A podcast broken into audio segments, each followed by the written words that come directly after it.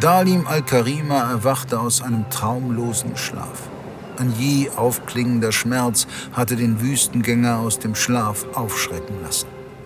Er lag halb im Wasser, halb im Sand und konnte sich kaum rühren.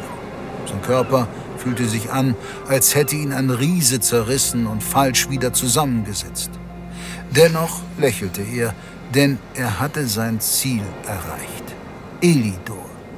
Er hatte geschafft, was niemand für möglich gehalten hatte.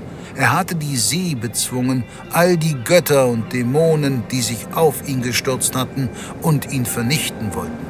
Doch er, Dalim al-Karima, hatte sie alle eines Besseren gelehrt und gezeigt, aus welchem Holz der Sohn des größten Herrschers von Nei geschnitzt war.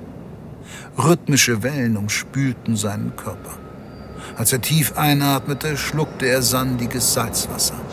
Er hustete, hielt jedoch inne, als ein weiterer Schmerz zu ihm durchdrang. Etwas hatte ihn ins Bein gezwickt. Er drehte sich auf den Rücken und betastete die Stelle. Doch er fühlte nichts außer Sand. Überhaupt war überall Sand. An seinen Händen, im Mund, zwischen den Zähnen, sogar in seinen Ohren. Er fuhr mit seiner Hand tief in den nassen Sand hinein und hielt sie sich vor die Augen, betrachtete die feinen kleinen Körner, die das Ziel seiner Reise darstellten. Doch etwas ließ ihn innehalten. Der Sand in seinen Händen rieselte nicht gleichmäßig an den Seiten hinab, aber er bewegte sich, jedoch in alle Richtungen. Da! Was zum... Ein scharfer Schmerz fuhr ihm in den Handteller. Er schüttelte den Sand ab, um sich die Stelle anzuschauen. Der Sand ließ sich nicht von seinen Händen entfernen. Was in aller Welt ist das? Dann erkannte er seinen Irrtum. Es war kein Sand, in dem er lag, oder vielmehr war es das nicht mehr. Was ihn umgab, war zu groß für Sandkörner. Er nahm eines der Körner ins Visier. Es war ein Tier. Ein winziger Krebs mit Scheren, der prompt in seine Hand hineinzwackte. In seiner Panik erkannte er, dass der ganze Strand in Bewegung war. Eine Welle von kleinen, schneeweißen Krebsen rollte auf ihn zu, deckte ihn ein und startete einen vernichtenden Angriff.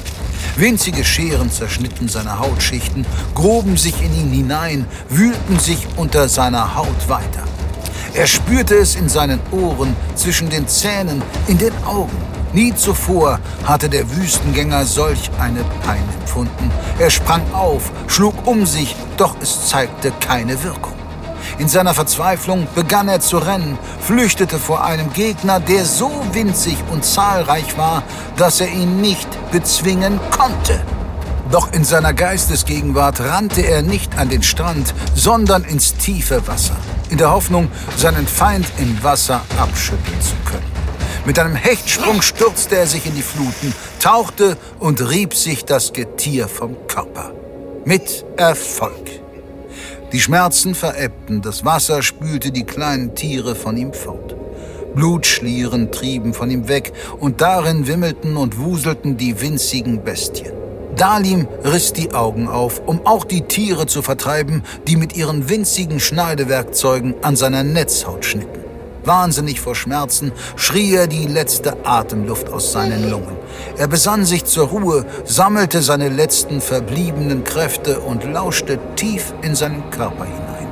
Er schluckte die Panik hinunter, drängte den Schmerz nach hinten und tauchte Zug um Zug tiefer und tiefer bis seine Lungen aufschrien. Gierig nach Luft ringend, tauchte er wieder auf. Er war seinem zahlenmäßig hoch überlegenen Feind entkommen. Doch zu welchem Preis? Er blutete aus unzähligen Wunden am ganzen Körper. Seine Augen schmerzten qualvoll, er sah verschwommen, in seinem Mund loderten Dutzende kleine Feuer. Diese Biester hatten ihn überall erwischt. Während er am Ufer entlang schwamm und eine Stelle suchte, an der er die Insel betreten konnte, wurde er das brennende Gefühl nicht los, dass er beobachtet wurde. Mehr noch, er hatte das Empfinden, Elidors Zorn erfahren zu haben. Doch das würde ihn nicht aufhalten. Er ließ sich nicht besiegen. Von keiner Armee dieser Welt. Teronia braucht einen neuen König. Thronanwärter aus allen Teilen des Reichs machen sich auf, um am Wettlauf der Könige teilzunehmen. Ein Weg voller Gefahren und Verderben liegt vor ihnen, den nur der rechtmäßige Thronerbe überleben wird.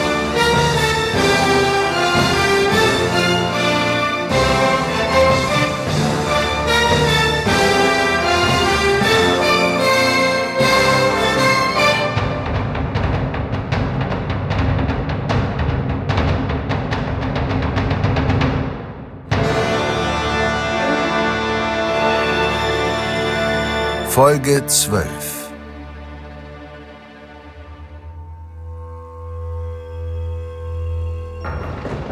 Die Nacht brach an, mitten am helllichten Tag. Einem lebenden Organismus gleich näherte sich die schwarze, vermeintlich alles verschlingende Wolke der Turminsel, wie um sie zu verschlingen. Was geschieht hier? Um Drulguras Willen. Oh nein, nicht Drulguras Wille. Das kommt nicht von den Göttern, sondern geradewegs aus dem Abgrund. Es... In Deckung! Was? Bleib unten, alter Mann. Da kommt noch einer. Schattenwesen. Es sind Hunderte. Sie greifen uns an. Aus der Schwärze des Himmels schoben sich dunkle Gestalten mit breiten Schwingen. Ihre Gesichter waren riesige Mäuler, umrundet von spitzen Zähnen.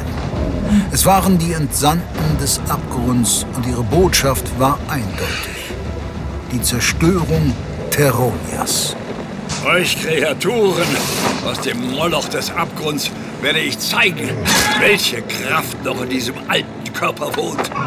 Ich rufe Drulguras Macht.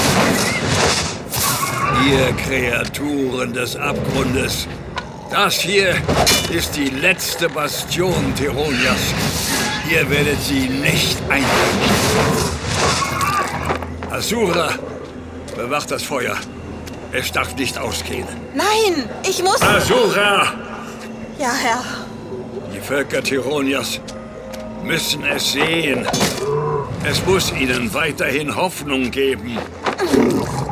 Es sind so viele. Sie, sie überrennen uns. Nein! Kümmere dich ums Feuer. Überlass diese Monster mir. Diese Insel werdet ihr nicht erobern. Bei den Göttern Tironias. Weicht zurück! Sie, sie ziehen sich zurück. Der Himmel klart auf. Ich verfluche euch!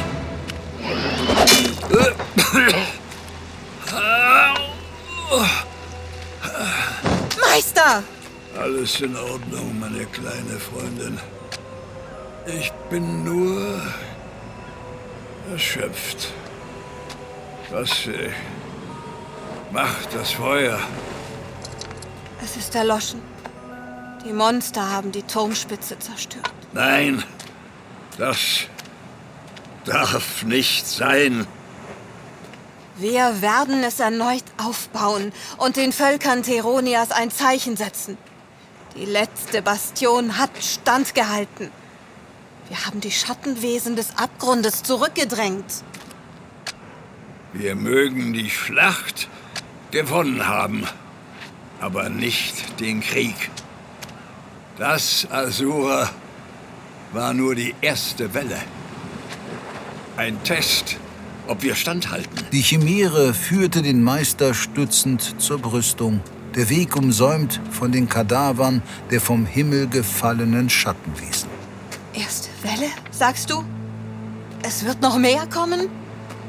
Seht selbst, wie es die Folianten vorausgesagt haben. Die Prophezeiung erfüllt sich. Der Turmherr und die Chimäre richteten ihren Blick zum glühenden Horizont. Das Tosen der rauen See zeichnete sich dunkel davor ab. Die schwarzen Punkte. Es sind Tausende. Wa- Was ist das? Schiffe, Asura. Was du dort siehst, ist die schwarze Flotte. Und sie hält geradewegs auf uns zu. Aber Wie einst zu Anbeginn der Zeit erhebt sie sich wieder aus den Fluten. Mit nur einem Ziel. Die freie Welt zu unterjochen und Tod und Verderben über uns alle zu bringen. die Rückkehr der schwarzen Flotte. Wir, wir haben versagt. Nein, nein, noch nicht. Flieg los! Eile zu den Königshäusern der Völker und sag ihnen, sie sollen sich bereit machen. Der Krieg naht. Der Abgrund erhebt sich. Gefährlicher denn je.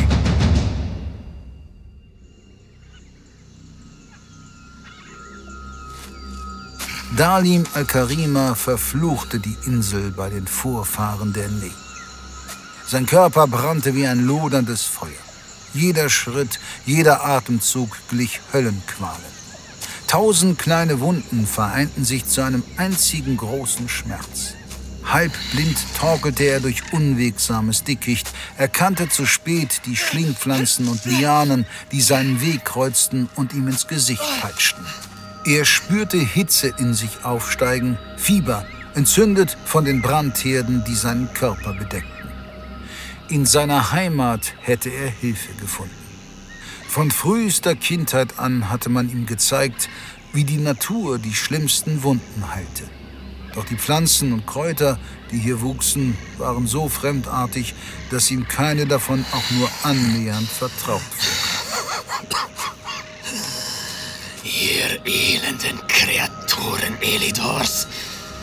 Nun habe ich die Insel erreicht und drohe zu scheitern. Mich winzige Krebse überfallen haben. Beinahe hätte der Wüstengänger gelacht, wenn nicht auch dies einen unerträglichen Schmerz nach sich gezogen hätte. Er war mit seinen Kräften am Ende, konnte keinen Schritt mehr weitergehen, wollte er nicht Gefahr laufen, zusammenzubrechen. Bei den Herrschern der Nähe. Ich rufe euch herbei, mir zu helfen. Der Wüstengänger nahm die Position zur Meditation ein. Wie es ihm seine Dalmatri in den Jahren seiner Ausbildung beigebracht hatte, konzentrierte er sich darauf, den Geist vom Körper abzukapseln. Er musste dorthin gelangen, wo es weder Schmerz noch Verzweiflung gab. Tief im Innersten lag die Quelle seiner Kraft verborgen. Er musste sie nur anzapfen, um über allem zu stehen. Die Herrscher der Ney hatten das Geheimnis der Selbstheilung vor Jahrhunderten entschlüsselt und gaben es von Generation zu Generation an ihre Nachfahren weiter. Die Lehre besagte, dass niemand der Ahnen jemals ganz aus den Reihen verschwand. Die Kraft der Vorfahren ließ sich zurückholen. Für einen Augenblick beschlich Dalim Trauer. Denn er hatte seiner Dalmatri viel zu verdanken. Sie hätte einen würdevolleren Tod erleben müssen, als sich am Sand zu Tode zu essen. Doch all dies lag weit zurück. In einem Leben, das im Hier und Jetzt ohne Bedeutung blieb. Ihr würdige Ahnen der Nähe steht mir bei. Durchfließt meine Adern. Ich rufe euch. Schenkt mir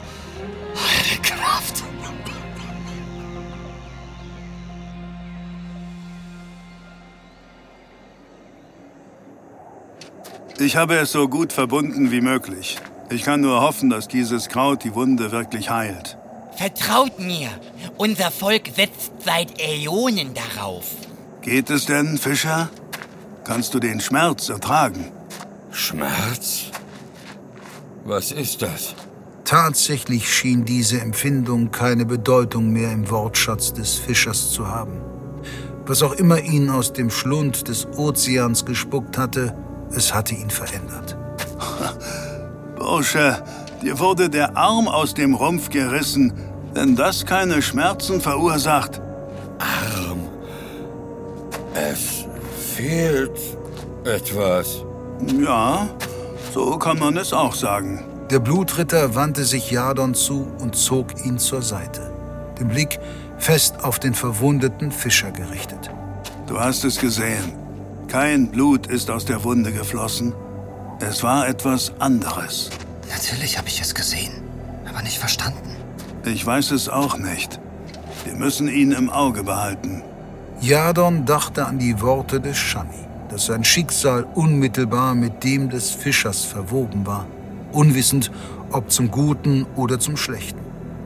Eltron hatte sich im Kampf gegen die aus den Würmern geschlüpften Fledern als äußerst hilfreich erwiesen. Seinen Mut hatte er mit dem Verlust des linken Arms bezahlt. Also, Shani, nachdem du uns in dieser Todeswüste abgesetzt hast und manche von uns zumindest Teile von sich verloren haben, was sieht dein ehrenwerter Plan als nächstes vor? Ein erfrischendes Vulkanbad? Ein nackter Marsch durch Dornenbüsche? Mir könnt ihr keine Vorwürfe machen. Ich habe euch vor der Wüste gewarnt und das tue ich noch immer. Wir müssen so schnell wie möglich das Gebirge erreichen, mein Herr. Dort werden wir sicher sein. Die kleine klauenbesetzte Hand der Chimäre deutete zum Horizont, vor dem sich das schroffe, schwarze Gebirge abzeichnete. Werden sie wiederkommen? Diese Würmer? Der Shani hielt einen Augenblick inne und schüttelte zaghaft den Kopf. Ich weiß es nicht, aber die Erfahrungen haben gelehrt, dass sie, dass sie bloß die Vorhut sind. Vorhut? Wovon? Von Ich will es gar nicht wissen. Fischer, kannst du gehen? Wir sollten los. Ein untrügliches Gefühl sagt mir, dass wir nicht länger als unbedingt nötig in dieser ungeschützten Einöde verweilen sollen. Das wird ein harter Weg. Wie ich es von Anfang an sagte, edler Herr, die Wüste lebt und sie hat Augen. Ja, und allem Anschein nach auch Zähne.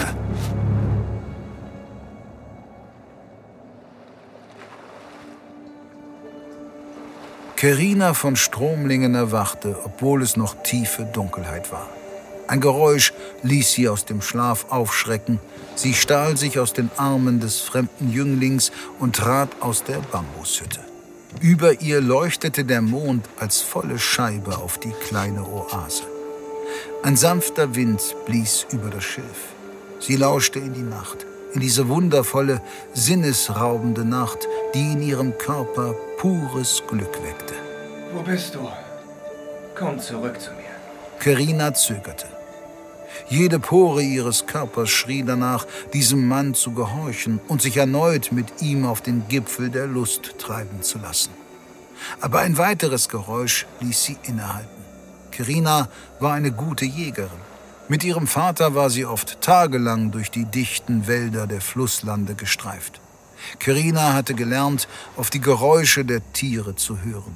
Meist hatten sie Raubtiere gejagt und nun hörte sie eines. Unmittelbar vor ihr drückte sich etwas durch das Schilf und kam auf sie zu. Sie blinzelte in die Dunkelheit und zuckte zusammen, als etwas ihre nackte Schulter berührte. Komm wieder ins Bett. Bitte. Ein wohliger Schauer durchfuhr sie, die Stimme des Mannes, der aufregende Duft, den er verströmte. Kirina schloss die Augen und spürte erneut die Hitze in sich aufsteigen. Hände legten sich auf ihre Hüften. Der Mann drückte sich von hinten gegen sie. Sie spürte ihn, fest und fordernd.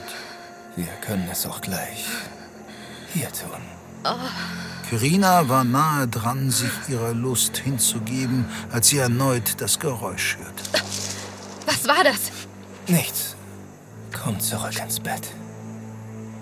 Halbherzig versuchte sie, sich aus dem verlangenden Griff des jungen Mannes zu befreien. Ihr Körper weigerte sich, ihrem Geist zu gehorchen. Zu groß war die Anziehung, die von diesem Mann ausging. Nichts mehr spielte noch eine Rolle, außer seinen Berührungen und seinen Körper. Wieder schloss sie die Augen, beugte sich nach vorne und wartete voller Erregung auf sein Eindringen. Im selben Moment schob sich eine dunkle Fratze aus dem Schilf. Sie erkannte Augen im glänzenden Mondlicht. Ihr stockte der Atem. Sie kannte diese Augen. Nein, Wehre dich nicht. Ich weiß doch, wie es dir gefällt. Nein, hör auf, ich muss weg hier. Mit Schrecken folgte ihr Blick dem Wesen, das sich nun gänzlich aus dem Schilf schob. Am Körper klebte noch immer das getrocknete Blut der Soldaten, die diese Kreatur vor ihren Augen abgeschlachtet hatte. Lass mich los, ich muss fort von hier. Er ist hier. Niemand ist hier. Nur du und ich. Nein, lass mich. Mit einem Mal verstärkte sich der Druck seiner Hände. Kerina stemmte sich mit voller Macht gegen ihn, während sie den Fremden im Blick hielt, der direkt auf sie zukam. Nun gab es keinen Zweifel mehr. Es war ihr Verfolger und sie hatte all ihren Abstand zunichte gemacht, indem sie sich mit diesem Jüngling eingelassen hatte. Er hatte ihr die Sinne geraubt. Hör auf, ich muss fliehen. Du kannst ihm nicht entkommen. Genieße die letzten Augenblicke deines Lebens und gib dich im Tod der Leidenschaft hin. Kerina war außer sich, ihr Herz zerrissen. Ihr Verfolger watete durch das Wasser und kam der Hütte immer näher. Im Mondlicht blitzte die Klinge, die er in der Hand hielt. Mit glasklarer Erkenntnis verstand Kerina, dass es um Leben und Tod ging. Mehr noch, dass dieser Mann, mit dem sie die letzten Stunden in Ekstase verbracht hatte, ihren Tod wollte. Lass mich los. Sie rammte ihren Kopf nach hinten und hörte ein unschönes Knacken. Glaubst du, eine gebrochene Nase hält mich davon ab, dich zu nehmen? Kerina drehte sich um und stieß ihn von sich weg. Sie rannte in die Hütte auf der Suche nach Kleidung, ihrem Bogen, dem Kurzschwert. Sie klaubte alles zusammen und hetzte hinaus. Der Jüngling hatte sich vor ihr aufgebaut. So warte doch auf seine Ankunft. Zu zweit werden wir dir noch mehr Freude bereiten können. Er wollte nach ihr greifen, doch Kerina hob den Bogen und schlug ihm die Sehnenkerbe ins Gesicht. Mehr vor Überraschung als vor Schmerz wich der Jüngling zurück, sodass Kerina aus der Hütte entkommen konnte. Keine Sekunde zu spät. Sie stürmte zur Seite, als ihr Verfolger vortrat und sich dem Jüngling in den Weg stellte. Ich habe versucht, sie für dich aufzuhalten. Der Jüngling trat einen Schritt auf den Hühn zu und strich ihm über die nackte Brust, die schwarz vom getrockneten Blut war. Kerina hielt inne, gefangen von der Szenerie. Aber wohin so eilig, mein Lieber? Vielleicht kann ich dir ein wenig Freude bereiten. Die Hand des Jünglings wanderte die Brust entlang und glitt tiefer. Doch da zückte der Hühne die Klingenhand und durchbohrte den Hals des Jünglings mit einer einzigen Bewegung. Ein gurgelnder Laut. Und der Jüngling fiel nicht etwa zu Boden, sondern zerfloss vor den Augen der Königstochter zu einer schwarzen, schleimigen Masse. Ihr wurde übel. Sie zwang sich dazu, sich vom Anblick dieses Dinges loszureißen. Der Hühne stieg einfach über das dunkle, verbliebene Etwas hinweg. Kerina fuhr herum und flüchtete sich ins angrenzende Unterholz.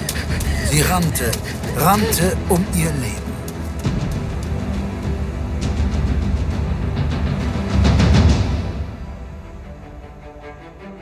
Wettlauf der Könige ist ein Podcast aus den Wake World Studios.